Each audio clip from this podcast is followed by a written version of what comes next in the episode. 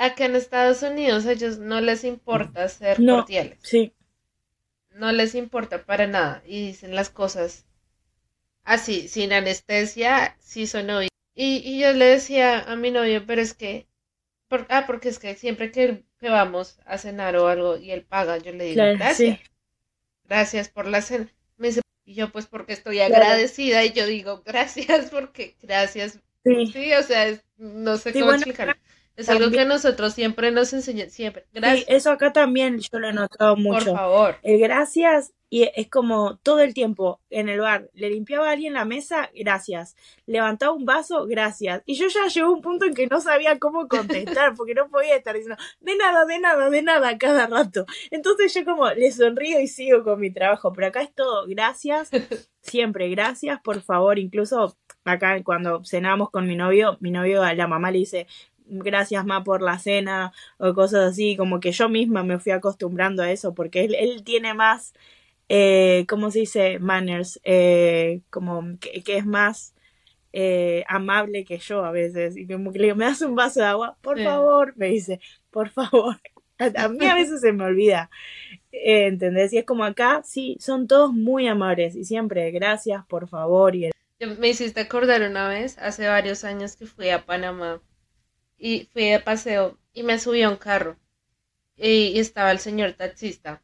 No me acuerdo de qué estábamos hablando, pero ya me dice, tú eres colombiana, ¿cierto? Y yo, ¿por qué?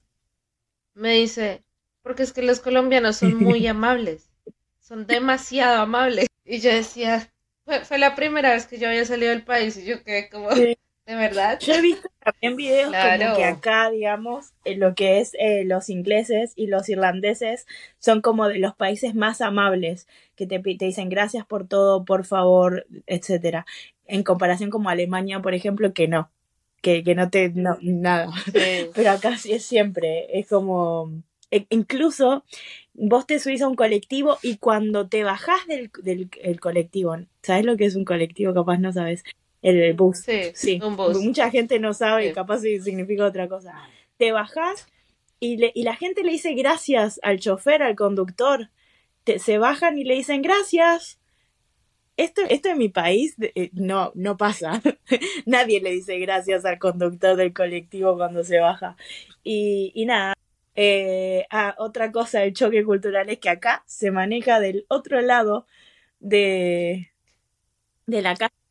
Claro, A lado en el que no manejamos nosotros.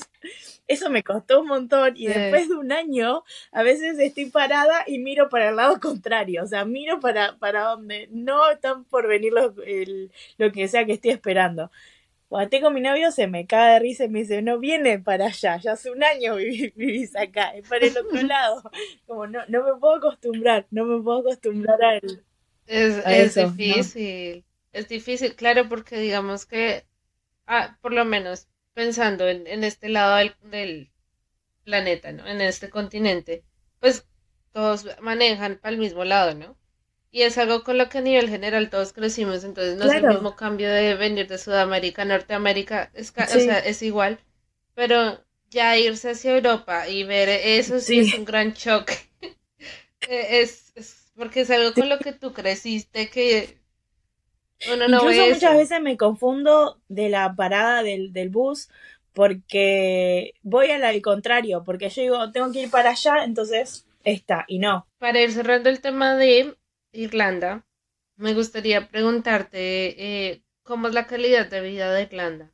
¿Tú ves que Irlanda es un, es un país que tenga oportunidades para crecer? ¿Un país que como que acobre a los inmigrantes o más bien es un país Acá en Irlanda, como te decía, es muy fácil de obtener la y no está mal pago, es uno de los mejores países pago. Eh, lo que tiene Dublín, que es donde yo vivo, es la escasez de vivienda. Es muy complicado encontrar un lugar lindo para vivir sin estar compartiendo con 20 personas.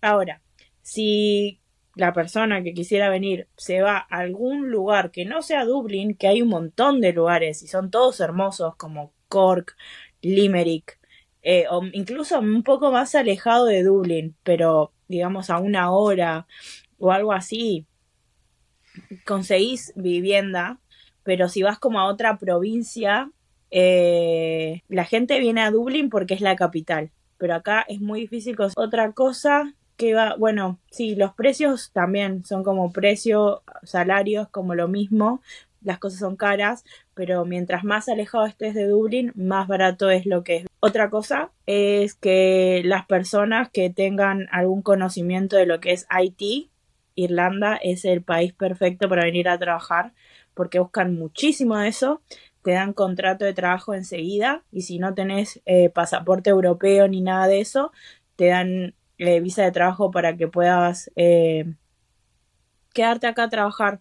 Todo lo que venga a ser marketing digital, programación, la verdad que yo mucho de eso no sé, entonces no sé qué otras ramas hay, pero sé que tiene mucha, mucha salida laboral acá, muchísima. Acá está, están las acá en Dublín todo lo que está que es tecnología está acá y se consigue rapidísimo trabajo y se puede trabajar desde tu casa. O sea, si te querés viajar por toda Europa mientras trabajas, lo puedes hacer y los sueldos son... Interesante. No sabía. no sabes la cantidad de cosas que yo aprendo haciendo estas entrevistas. Es impresionante. Por lo menos yo sé que para nosotros como colombianos sí tenemos que aplicar una visa para poder ir a Irlanda no es tan fácil como le tienen los argentinos. Pero sí considero que es muy importante esto que estás diciendo. No todos lo saben, no todos tienen esta información. Entonces, ya saben, tienen que ir a buscar información sobre el programa para que puedan conseguir trabajo más fácil. cualquier persona que sea programador o tenga alguna carrera relacionada a la tecnología puede conseguir trabajo enseguida acá, enseguida. O sea, si alguien está buscando en Indeed trabajo, que busque en Irlanda. No quiero que se quede la entrevista sin que nos cuentes un poquito sobre tu experiencia en Estados Unidos. Cuéntanos qué pasó. Eh, como decía antes, yo estuve con cinco familias. La primera eh, estuve un mes. Eh, no funcionó básicamente porque cuando nosotros empezamos con todas las entrevistas y eso, la mamá estaba embarazada de mellizos y tenía una nena de dos años y ella básicamente pensó que no iba a poder con, con todo. Entonces eh, las au no podemos cuidar recién nacidos en, Estados Unidos y, la, nena de dos años tenía su niñera desde que había nacido ella. Entonces yo no podía hacer nada básicamente porque no podía cuidar a la nena de dos años que tenía su niñera y tampoco a los bebés recién nacidos. Entonces estuve un mes ahí sin hacer nada, quizás ayudando a lavar los platos o las mamaderas, pero no había mucho que yo pudiera hacer. Después de ahí me fui con otra familia en Tex, que fue ah, horrible, que fue donde estaba con las dos nenas, que te decía que la mamá no era... Básicamente tuvimos problemas porque la mamá no seguía las reglas del programa, eh, en la que se supone que la familia tiene que... Bueno, ella muchas veces compraba cosas y las escondía, no sé, cereales, leche, queso, cosas básicas, las escondía en otros lugares para, las que, para que yo no tenga acceso a esa comida. Salchichas y fideos, y ya está. Mac and cheese, salchichas, fideos, eso es todo lo que puedes comer. Eh, me vigilaba a ver a dónde salía, con quién salía, se metían todas cosas así. Muchas veces no llegaba a tiempo para tener a las nenas.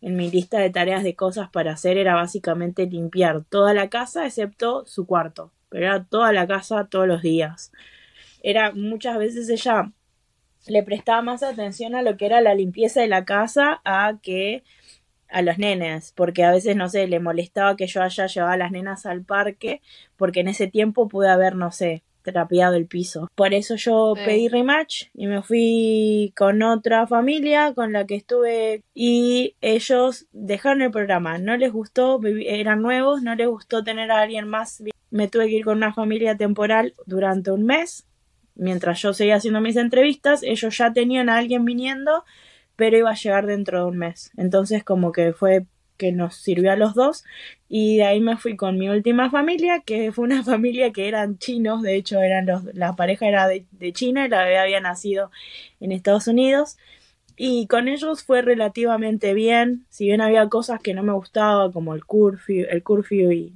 no sé, cosas así. Nos llevamos muy bien. Ellos siempre, siempre tenían en cuenta qué cosas yo comía porque también era otra diferencia cultural entre asiáticos y latinas, pero ellos siempre, siempre me acuerdo que me compraban el pote más grande que había de queso parmesano y cuando a mí me quedaba la mitad, el papá ya iba y me compraba otro. siempre había leche para mí, o sea, cosas que ellos no consumían, pero siempre habían en la casa porque sabían que me gustaban. Había veces que capaz yo, no sé, se me antojó comer un jamón y fui y compré jamón y ellos veían que yo compré jamón, después iban y me compraban tres paquetes más de jamón. Era como, no queremos que te falte la comida. Así que ahí en esa casa no me faltó la comida nunca. Siempre me incluían en todo, si salían eh, alguna... Entonces sí, eh, cada tanto sigo hablando con ellos, me dieron referencias para yo poder empezar a trabajar acá como au pair. Eh, así que nada, con esa familia, por suerte, eh, salió todo bien y yo muy probablemente me hubiese quedado si no, no hubiese sido que me quebré el pie. Tengo varias preguntas. La primera, ¿en qué estado estuviste a tu último El último fue en Washington, que ahí por eso yo te decía del del ah, clima, que era muy parecido. Bueno, siempre igual te fue muchísimo mejor con, las otras, ¿Y en ningún momento en la agencia eh, te planteó la idea de devolverte? O sea, porque, a ver, yo sé que uno puede hacer como dos o tres rematch, pero ya, o sea, cinco es. Yo hice en total cuatro rematch. Yo estuve cuatro, a ver, con la primera, con la segunda y con la tercera. Tres rematch hice. Ellos me dijeron, después de la tercera, me dijeron que, que no podía hacer rematch, que tenía que volverme a mi casa. Y yo les dije que iba a llamar al Departamento de Estado si no me brindaban ayuda, que yo no tenía plata para comprar vuelos para Argentina y que no me podían echar la culpa a mí de familias que no estaban capacitadas para entrar al programa y que se iban sin saber cómo, cómo era el programa, porque ellos estaban poniendo en, en, en, el programa a familias que en realidad no sabían cómo iba a ser, eran familias primerizas y terminaban abandonando el programa a, los días, porque no es justo. Y no era por algo mío, porque dejaban el programa, no es que buscaban a otra persona y la otra señora estaba desquiciada, o sea, era como, no era que yo no podía manejar y era por eso, o porque yo no tenía experiencia, ¿entendés? Era como algo que también tenía un poco de culpa la agencia.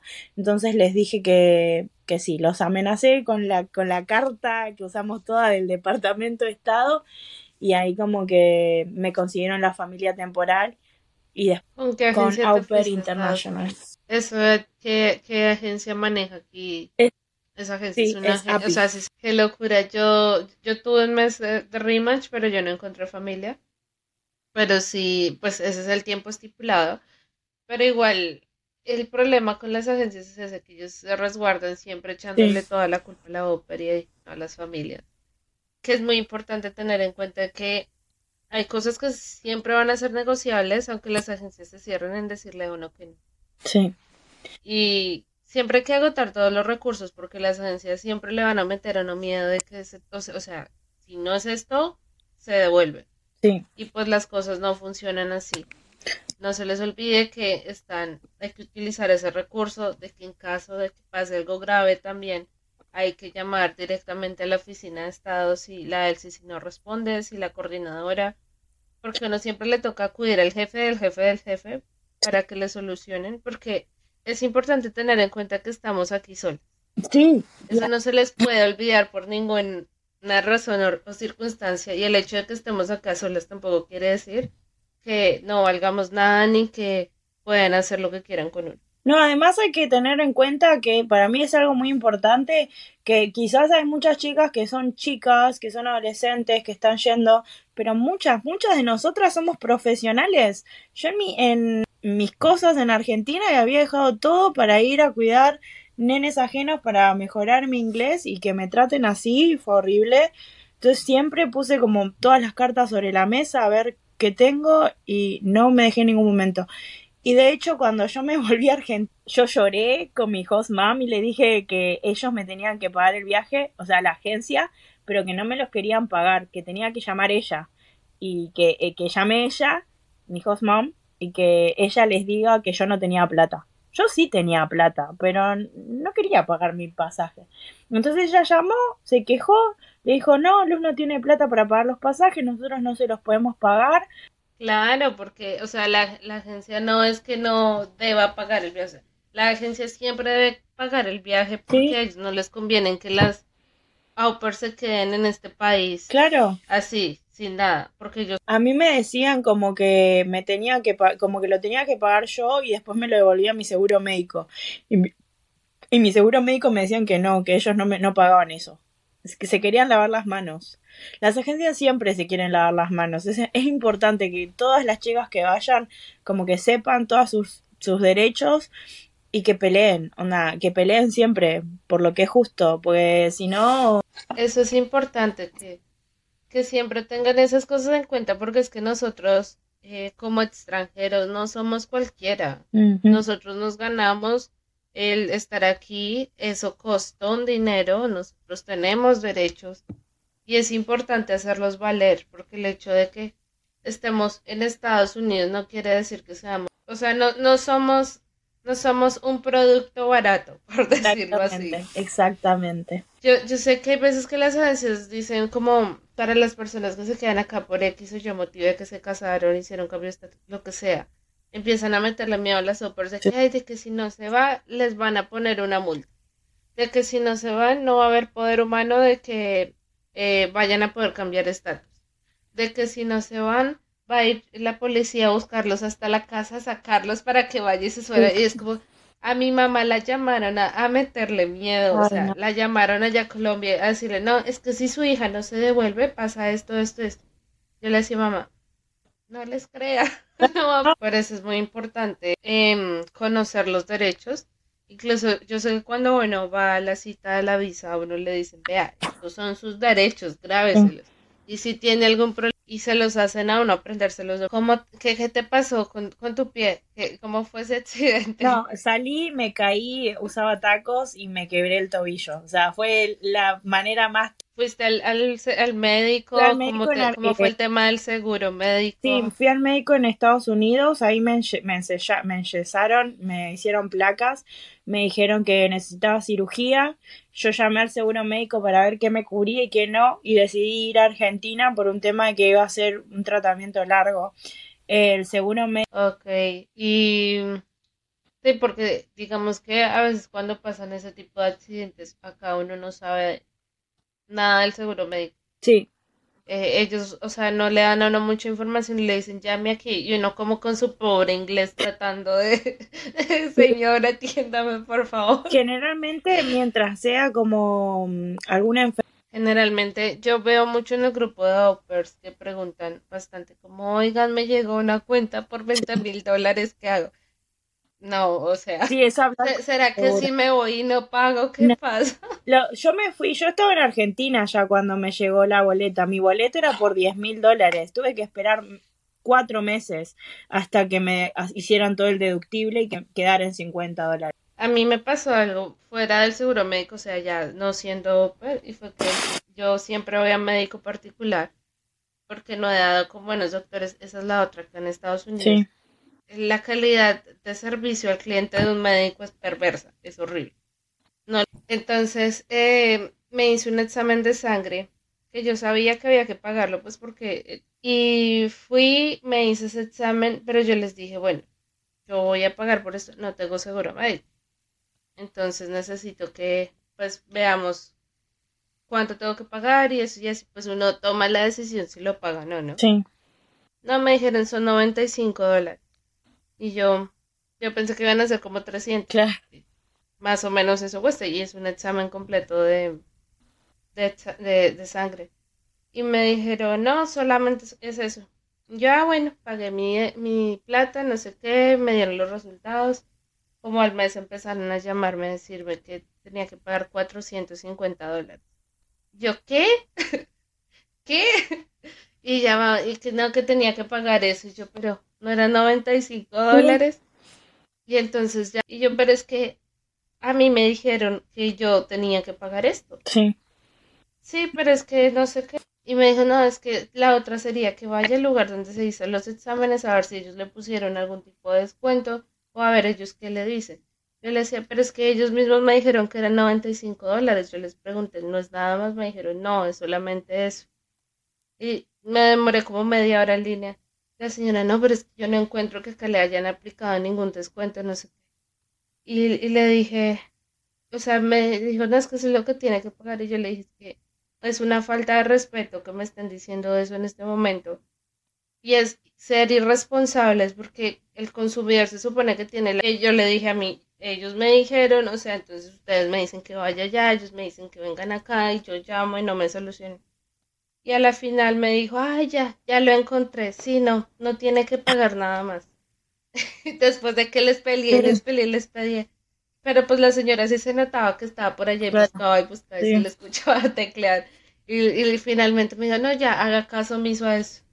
Como a la semana me volvió a llegar el, el S, pero me dijo, ella me ha dicho, si le vuelve a llegar, omítalo. Claro. Yo, bueno, no me volvió a llegar. Qué bien. Pero es como que... igual. ¿Qué onda? ¿Qué onda? Sí, y, digamos que fuera de chiste, el, ese tema de salud y cosas aquí en Estados Unidos es bastante enredado. Sí. No es algo tan fácil de, digerir, por lo menos en Colombia. E, esa fue mi historia con la salud. Te quería preguntar, eh, ¿Qué expectativas tenías de Estados Unidos versus a lo que realmente fue? A Estados Unidos la verdad que no tenía muchas expectativas e igual logró desilusionarme. Yo como que iba como que a, mejorar un poco mi inglés, porque uno, obviamente lo mejoré, lo mejoré porque acá con, en Irlanda vine con un... Pero sí, nunca pensé que me iban a tratar tan mal en la vida, o sea, nunca me, me vi en esa, en esa situación de ser tratada. Yo me acuerdo cuando me fui con los chinos, con los chinos, siempre le digo los chinos, son chinos. Eh, cuando me fui con ellos, yo llamaba a mi mamá y, mi mamá me decía, ¿estás bien? Sí, me digo, digo, ma, estas, ellos me están tratando como una persona. Y yo me acuerdo de eso de decir, me están tratando como una persona. O sea, ¿en, ¿en qué mente cabe decir que alguien te está tratando como una persona como si fuera un lujo? Porque somos personas, como que dije, la puta madre, ¿en dónde me metí? Por eso yo no quería volver a ser au pair. Pero bueno, acá en Irlanda la experiencia fue...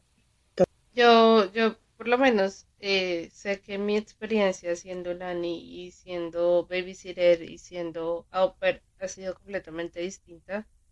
Porque efectivamente acá las nannies y a las babysitters las tratan mil por ciento diferente a lo que tratan a una au pair en este país. Les dan de verdad el valor y no les sobreexigen tanto como le exigen o no. ¿Qué te motivó a ser au pair en Estados Unidos? Eh, más que nada yo, como ya tenía experiencia con niños, eh, quería mejorar mi inglés, eso fue lo que más quería hacer y eh, fue uno de los programas más baratos que encontré. Yo quería venirme a Irlanda, pero no me daba la plata, o sea, no, no tenía la cantidad de plata que me pedían. Entonces, eso fue. ¿Quién era Luz en ese entonces? O sea, antes de, vivir toda esta experiencia que te llevó a vivir a Irlanda? ¿Quién eras tú? Yo antes de ir, antes de ir a Estados Unidos, yo era tan inocente. Yo era una niñita inocente eh, yo descubrí un montón de cosas buenas como malas de mí en todo este proceso. Yo, luz de hoy, de 27 años, no es la misma que se fue a Estados Unidos a los 22. Yo nunca había pisado un aeropuerto, nunca había salido del país sin mis papás, yo vivía con mis papás, eh, no sabía cómo... Yo descubrí un montón de cosas que no me gustaban de mí cuando volví a Argentina, como que dije, ah, no soy esa, esa persona que se fue. O sea, no, soy la misma persona. Eh, el vivir del otro lado, porque en Argentina la gente es bastante racista eh, y no nos damos cuenta. Entonces, ¿qué onda? ¿Qué está pasando? Que el, ser inmigrante, incluso ahora acá muchas veces me pasa que yo yo le pregunto a mi novio, che, ¿y no, tus papás no te dicen nada? que onda? Porque mi novio es más chico que yo, yo soy inmigrante. Y él me dijo como, una de las primeras preguntas que el papá le hizo fue, ¿está ilegal? que yo, yo sí estoy ilegal, pero puede, puede haber sido que no, que la respuesta sea que no, y es una locura. O sea, me parece una locura, ¿entendés? Estar del otro lado, porque es como si estás en Argentina, hay muchísimos, y la vida de inmigrante nunca es fácil. O sea, hay momentos que son más fáciles que otros, incluso aunque tengas la vida resuelta, digamos, no es fácil, hay que ser como muy, muy fuerte eh, mentalmente, emocionalmente para todo. Pero sí, es muy complicado, pero siento que, que todos deberían, aunque sea un par de meses, darse la oportunidad de tener esta experiencia. Bueno, ahí tengo una pregunta, pero esto que acabas de decir me hizo acordar, yo estuve hablando con alguien, una chica de España, que ella me decía que lo que hacen en España usualmente es que terminan el colegio y se dan un año para viajar, para irse a otros países, aventurar y ya después vuelven para ponerse. en Europa hacen mucho eso. eh, de irse en general a otro país y... Eh, bueno, ya para ir cerrando, me gustaría que me contaras un poco cómo fue para ti el choque inverso, como se dice, cuando volviste a Argentina. Cuando yo volví a Argentina, uh, para mí fue, fue re difícil. Creo que fue más difícil volver a Argentina que cuando me fui a Estados Unidos.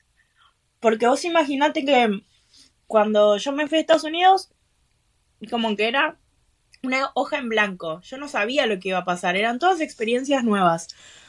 Pero cuando yo me volví, pero había, había pasado un lapso de tiempo en el que no habíamos estado juntos y que todas esas personas habían cambiado. Y yo no sentía que yo había cambiado, porque yo seguía siendo yo. Pero yo había cambiado y ellos también. A mí uno de los, de los choques más difíciles fue con mi hermana más chica, que le llevo ocho años. Cuando yo me fui ella tenía 14 recién cumplidos. O sea, ya. Y no nos conocíamos. Era como, ¿quién sos? Y yo le decía, no puede ser lo cambiada que estás. Y mi hermana me decía, yo estoy igual, no estaba igual. Y vos pones dos fotos de mi hermana, no, no era la misma persona. Pero el tema de que yo llegué a mi casa tratando de aconsejar a mis padres sobre crianza y cosas así, de cómo puede dejar a, a mi hermana hacer esto o lo otro y mi hermana diciendo vos que te metés y no estuviste acá por dos años, fue, fue, fue un choque bastante, o sea, yo le agradezco a la pandemia eso igual, porque si no hubiera estado ahí dos años, yo creo que el día de hoy igual seguiría sin hablar tanto con mi familia. Yo en Estados Unidos casi no llamaba acá y, me cuenta lo que está pasando allá, es como que estamos todo el tiempo en contacto pero bueno, sí, es como que todos mis amigos cambiaron, fue muy difícil la adaptación, el volver a estar ahí, es como que yo decía, ay, no, me quiero ir, quiero ir a Argentina por dos, uno o dos meses. Sí, sí, siempre dicen que la parte de volver es, uno abrió la mente, uno se convirtió en alguien más, uno creció, uno maduró y volver a la. Esperen, ¿qué pasa aquí? Tal cual. Bueno, eh, ya la última pregunta que te quiero hacer es, no, son dos. La primera, ¿qué le dirías a Luz de hace Y dos, ¿qué has aprendido de ¿Qué consejo le daría a la Luz de cinco años? Es, no importa lo duro que sea, lo vas a superar. Todo lo que pase, lo vas a superar. Ese es el consejo que le daría. Y lo que aprendí es que soy mucho más fuerte de lo que pensé. Eso es lo que aprendí. Yo no, no, o sea, si vos me contás todo lo que yo viví durante mi época de en Estados Unidos y acá mismo en Irlanda, a la, a la luz de mi... Es una locura todo lo que aprendí. O sea, yo no, no puedo como que volver al pasado sin pensar en todo lo que me pasó, porque es como todo eso me hicieron a la persona que soy hoy. Y, y hoy muchas veces como que cuando veo posts de chicas que están o sea, porque me pasaron muchas cosas en muy poco tiempo. Yo viví más en estos años de ópera allá y acá en Irlanda que en 22 años. Mi vida era súper aburrida y como que le, me pasaron muchas... Te llevaron a crecer. Sí, tal cual. Bueno, Luz, te doy muchas gracias por haber estado en este programa. De verdad que fue un gusto hablar con... Gracias por haber tomado el tiempo. Y no sé si quieres decirle algo a las personas que nos están escuchando. Bueno, eh, gracias por invitarme, primero que nada, y a cualquier persona que quiera hacer cualquier tipo de intercambio, les digo que se animen, que no va a ser fácil. ¿Hay algún Instagram, algún contacto en el que si ellos tienen preguntas te puedan escribir? Eh, Scruffy, ah, es difícil, es Luz, L-U-Z, eh, S-C-R-U-F-F-Y. Perfecto. Vale, gracias a todos por conectarse y nos vemos en el siguiente episodio. Chao.